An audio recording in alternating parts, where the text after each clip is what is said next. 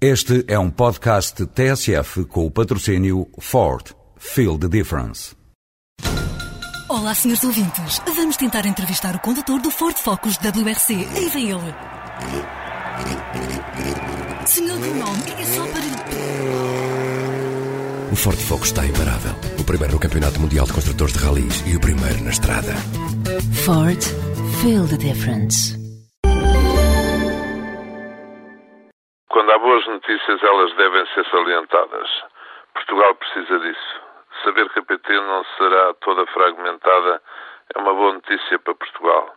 É uma das últimas grandes empresas, apesar de tudo, com algum controle português. Por isso mesmo, pelo papel que teve outra empresa, essa sim toda portuguesa, a Caixa Geral de Depósitos, ficou bem claro que nunca deverá ser privatizada. Neste caso da OPA da PT, julgo que foi o primeiro exemplo de uma clara derrota dos capitais de Espanha, ou com origem espanhola. Não são maus, a sua presença não é má. Funcionamos em mercado aberto, mas neste caso, aquilo que poderia ter acontecido não era bom para Portugal. Ficou também provado que está mal definido o papel das autoridades reguladoras. Por exemplo, o que se passou entre a Autoridade da Concorrência e a ANACOM, a Autoridade Nacional das Comunicações, ambas em vários conflitos.